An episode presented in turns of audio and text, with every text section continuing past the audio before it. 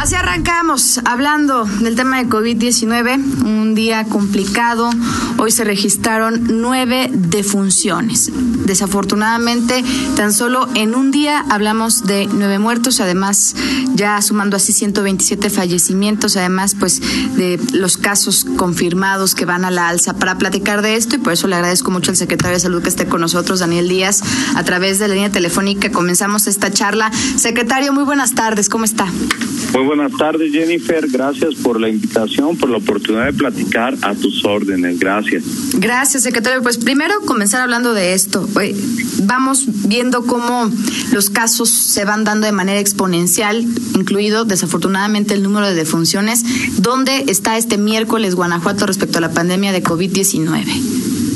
Sí, se ha incrementado de manera significativa los casos todavía, como lo habíamos comentado, como habíamos proyectado para estos días, hoy llegamos a más de 1.500 casos, teniendo ya prácticamente en el rango de entre los 60 y los 100 casos estamos confirmando por día, pero hoy rompimos récord lamentablemente en cuanto a los fallecimientos, nueve defunciones para un solo día de diversas instituciones, ¿eh? entonces este es un es un problema de salud que está afectando prácticamente a todos los grupos poblacionales, a todas las clases sociales y pues la invitación es a cuidarse porque nosotros estamos en la etapa ascendente de la curva. A mí me gustaría enviar un mensaje de que por favor no nos confundamos. En ningún momento hemos dicho que se ha acabado la contingencia y que podemos salir de casa.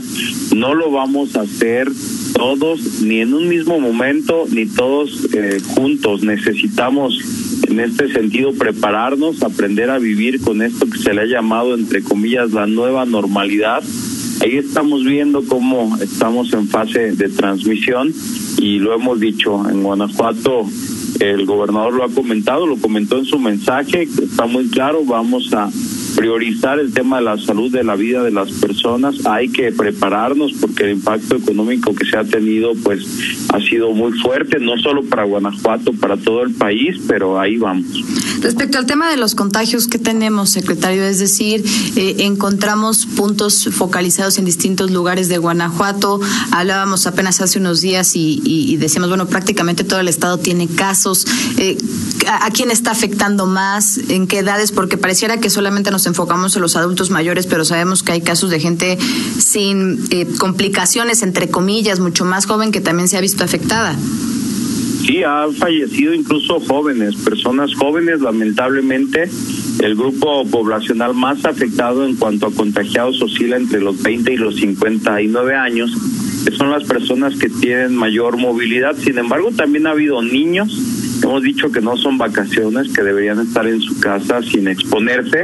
Y ha habido casos en niños, ha habido defunciones en menores de edad y también ha habido defunciones en personas que no tienen alguna otra comorbilidad. Sí, la mayoría se asocia con tener hipertensión, diabetes, sobrepeso, obesidad y también fumar. Entonces, pues recordar que es momento, como lo hemos dicho, de adquirir estilos de vida saludables, de evitar factores de riesgo como el tabaquismo, porque es en estas personas que consideramos más susceptibles y más vulnerables quienes más está afectando, tanto en los casos nuevos por días como lamentablemente también se asocia mucho a las complicaciones y a la mortalidad.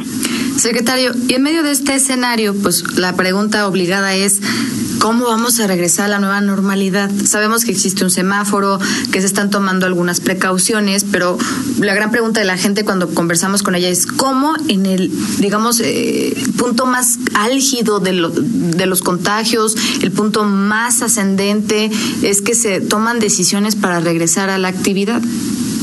Tiene que ser de manera progresiva, muy bien protocolizada y organizada. Y había que poner un orden porque todos los días, incluso llegamos a platicar, pues decíamos que las personas salían de su casa en la medida en que las personas que no tienen por qué salir no se expongan porque están susceptibles, porque ahí es donde está el problema, las personas que no tienen por qué salir eh, siguen saliendo. Entonces, a la medida en que se queden en casa, pues esto va a tener un éxito. Esto lo estamos trabajando en todo Guanajuato, estamos poniéndonos de acuerdo con los alcaldes, estamos eh, retroalimentándolos con los líderes, comerciantes, todos los sectores educativos, religiosos, para que nos retroalimenten, porque es una responsabilidad compartida. La epidemia no se va a acabar de un día para otro, esto hay que comentarlo, pero tampoco hemos dicho que ya terminó.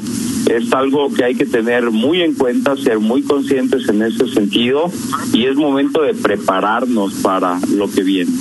¿Cómo o, cuál es la recomendación? Por ejemplo, a partir del, primero de junio, muchas industrias van a empezar a reactivarse, aunque sea de manera parcial. Algunos otros van a comenzar a trabajar, incluso los centros comerciales. Eh, ¿Cuál es esta recomendación? Por ejemplo, pues la gente tendrá que usar el transporte público, que es un asunto pues fundamental donde hay mucha gente. Eh, en los centros de trabajo, ¿quién verifica que realmente se cumplan con las normas que marca el semáforo? Eh, ¿Cómo va a estar apoyando ahí la Secretaría de Salud? Sí, particularmente para los centros de trabajo, no solamente la Secretaría de Salud ha emitido recomendaciones que incluso hemos hecho públicas por diversos mecanismos, sino que ellos tendrán que cumplir con un protocolo, y lo hemos dicho, son lineamientos para regresar al trabajo que ha emitido el Instituto Mexicano del Seguro Social. Recordar que las empresas que están cotizando al IMSS y que tienen ahí a sus trabajadores afiliados eh, deberán cumplir con esto que incluso marca la ley, la nueva normatividad que existe al respecto para regresar al trabajo y que serán sujetas de verificación para saber que cumplan con los filtros sanitarios y con un entorno seguro laboral. De otra manera no van a poder hacerlo, van a poder hacerlo además de manera escalonada. La primera recomendación es que no pueden comenzar con más del 30% de su capacidad total y esto se ha dado a conocer, incluso es pública y deben hacer esta evaluación inicialmente y repito, por parte de la Federación, el Instituto Mexicano del Seguro Social, la Dirección Federal de Protección contra Riesgos Sanitarios, COFEPRIS y DGPRIS estarán haciendo verificaciones con cierta frecuencia. ¿Y qué pasa en los otros lugares donde la gente sí va a estar en contacto? ¿Se, se, ha, me imagino, pensado en el riesgo de, que el número de contagios pues aumente mucho más, secretario? Muchísimo, muchísimo, y por eso hemos insistido. Va a haber oferta en función de la demanda, ¿verdad? Y existe ese escenario, las personas que están quedándose en casa apoyándonos. Y no solo son los escenarios eh, que se entre comillas, se van a aperturar de manera progresiva. Sigue habiendo fiestas en casa, sigue habiendo eventos, lamentablemente, como lo que todos nos eh, enteramos el día de ayer entre algunos jóvenes, es parte de la responsabilidad social, es parte de una responsabilidad compartida. La invitación a las personas es a cuidar su salud. Me da la impresión como que la pregunta va dirigida a que la autoridad, eh, independientemente de su nivel, es el único responsable de salvaguardar la salud y la vida de las personas. Me parece que los primeros responsables, los primeros que debemos cuidar nuestra salud somos nosotros mismos. Claro, secretario, de la gente que hoy desafortunadamente ha sido contagiada, ¿cuántos están graves? ¿Cuántos están siendo atendidos? ¿Cuál es nuestra capacidad hospitalaria todavía? Que creo que es uno de los puntos fundamentales, ¿no? Yo creo que eso es justo lo que ha generado cierta confusión en la población ver que nosotros no tenemos un sistema de salud saturado con las imágenes que vimos en Italia, en España, en Estados Unidos, que existe la capacidad hospitalaria que ha invertido en el estado de Guanajuato y creen las personas que no está pasando, ¿verdad? Hasta que le pasa a un familiar, a un compañero de trabajo, casi casi quisieran que nosotros saliéramos a tomarles las pruebas, la muestra de inmediato, ¿verdad? Cuando no hubo en ese sentido la, la, el cuidado de quedarse en casa, de no salir si no era estrictamente necesario. Y sí tenemos una infraestructura hospitalaria que incluso también podrá ponerse en riesgo. Tenemos casi mil ventiladores entre todas las instituciones, camas de hospital con ventilador pero no creo que la mejor estrategia es me voy a salir, eh, tengo el riesgo de contagiarme, de complicarme, de ponerme mal. Finalmente hay suficientes camas y ventiladores, jamás serán suficientes si no nos cuidamos porque es una enfermedad que en el mundo todavía no tiene un una vacuna, un tratamiento específico y que no solamente está afectando a Guanajuato, está afectando a todo México y prácticamente el continente y todo el planeta. ¿Qué cantidad de pacientes entonces, digamos, llegan a, a un grado mucho más grave o incluso ahí, pues hablando del tema de, de, de, perder la vida, secretario, respecto a la... al con mucho gusto, ¿verdad? Porque nos encanta estar cuánto, cuánto y cuántos pacientes, cuántos ventiladores, cuántas camas de hospital. En este momento tengo más de 100 pacientes hospitalizados. Se hospitalizan los que están graves, la mayoría, el 80%, pues se va a recuperar en casa, pero hemos llegado a tener más de 250 pacientes hospitalizados. Entre los confirmados, los pacientes que tienen un resultado pendiente y los pacientes que están hospitalizados por infección respiratoria aguda, que no necesariamente es COVID, existen otros tipos de virus, otros tipos de bacterias que también son camas de hospital que se están ocupando, además de la atención que estamos brindando a la mujer embarazada, al accidentado, a la persona que se enferma, a las personas con cáncer. Estamos al 49% de nuestra capacidad hospitalaria instalada en este momento en Guanajuato. Secretario, usted acaba de mencionar algo muy, muy, muy cierto, y, es que si la ciudadanía no coopera, por decirlo de alguna manera, o si no toma conciencia sobre sus actos, pues eh, eh, de esto no vamos a salir nada fácil. ¿Cuál es el mensaje, por ejemplo? Porque bien lo decía, hay un tema económico de por medio, pero pues está la vida antes, ¿no? O bueno, eso es la ponderación que le daríamos. ¿Cuál es el mensaje para la gente que nos escucha y que a lo mejor ya está desesperada y, y que dice, pues ya me salgo a la calle, pues total, pues comprendo que está desesperadísima, ¿verdad? Y eso somos muy conscientes y por eso estamos trabajando en estos protocolos.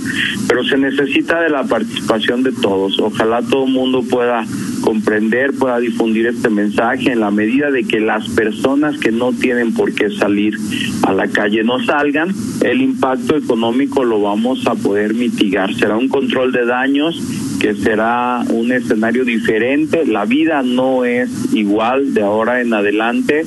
Debemos comprenderlo, no debemos de bajar la guardia en cuanto a las medidas higiénicas, no debemos exponernos si no es necesario. Estamos hablando de un bien superior que es la salud de la vida de nuestros familiares, de nuestros seres queridos, compañeros y amigos.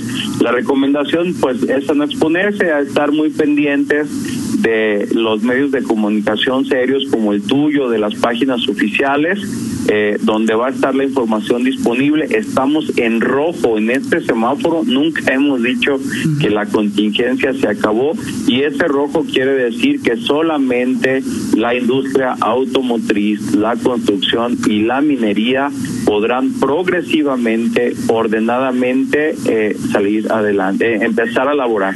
Y si somos solidarios y todos participamos, entonces juntos podremos salir adelante. Secretaria, me preguntan a través de redes sociales, gracias a la gente que está participando con nosotros. Hay una gran controversia a nivel nacional y no es la primera vez que le preguntamos respecto al tema de la, el tema de las cifras, ¿no? Porque creo que es luego muy frío hablar, como usted decía, ¿no? De estadísticas, números. Son casos, son familias, es doloroso al final, es terrible. Eh, hoy hablamos de que las cifras que reporta Guanajuato, eh, que contemplan, son confiables. Eh, digo, es parte de lo que pregunta el auditorio, pero creo que es parte de lo que mucha gente ha estado planteando en los últimos días. Sí, eso es muy importante comentarlo, Jennifer, y con mucho gusto eh, aclaramos esta situación.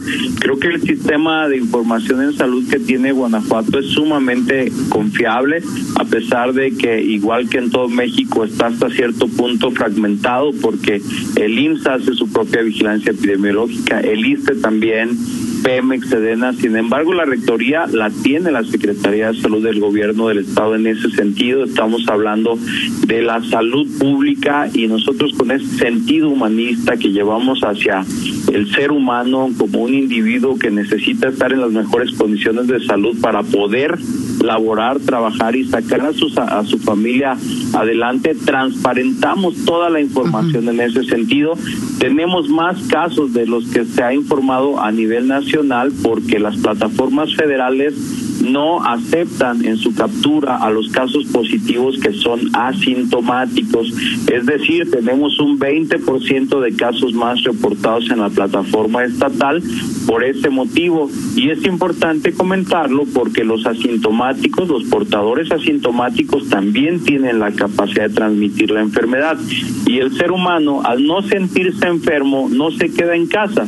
al no tener un resultado positivo de una prueba, no se queda en casa, piensa que no está enfermo.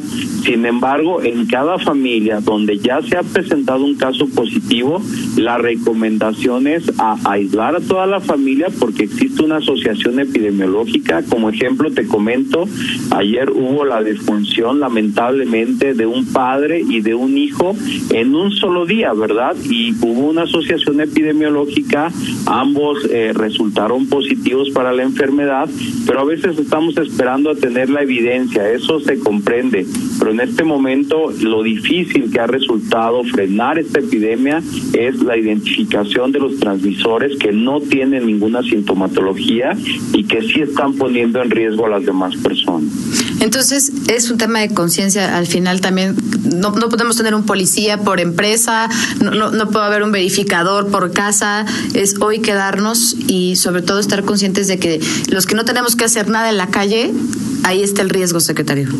Lo que sí podemos tener es un ciudadano consciente, solidario, bien informado y en ese sentido estamos nosotros para seguir trabajando. No bajaremos la guardia, Jennifer, y gracias porque nos das la oportunidad de platicar, aclarar y llegar a una gran cantidad de personas que seguramente hoy nos están escuchando.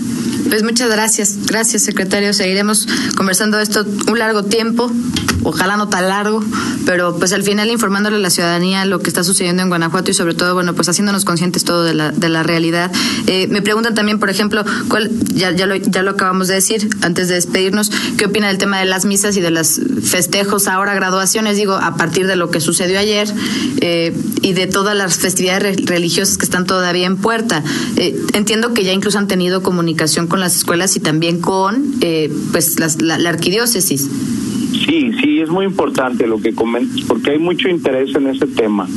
No hay escuelas y no hay misas, al menos todo el mes que queda de mayo, todo junio y julio dependerá del comportamiento que como sociedad tengamos porque eso tendrá un impacto en el panorama epidemiológico y sobre de eso tomaremos decisiones. Entonces, aprovecho la pregunta para decir no en mayo, lo que resta de mayo y definitivamente no en junio. Perfecto. Pues entonces seguiremos platicando. Secretario, muchas gracias por la comunicación y estamos en línea. Muchas gracias, Jennifer. Buena tarde a tus órdenes. Felicidades. Cuídate mucho. Muchas gracias, secretario. Igualmente, a cuidarse, a cuidarnos todos. Gracias a Aniel Díaz, secretario de Salud de Guanajuato. Nos vamos a la pausa cuando son las 7 con 4. Regresamos y seguimos conversando de lo más relevante aquí en línea. Síguenos en Twitter, arroba JEN-M6 y arroba-en línea.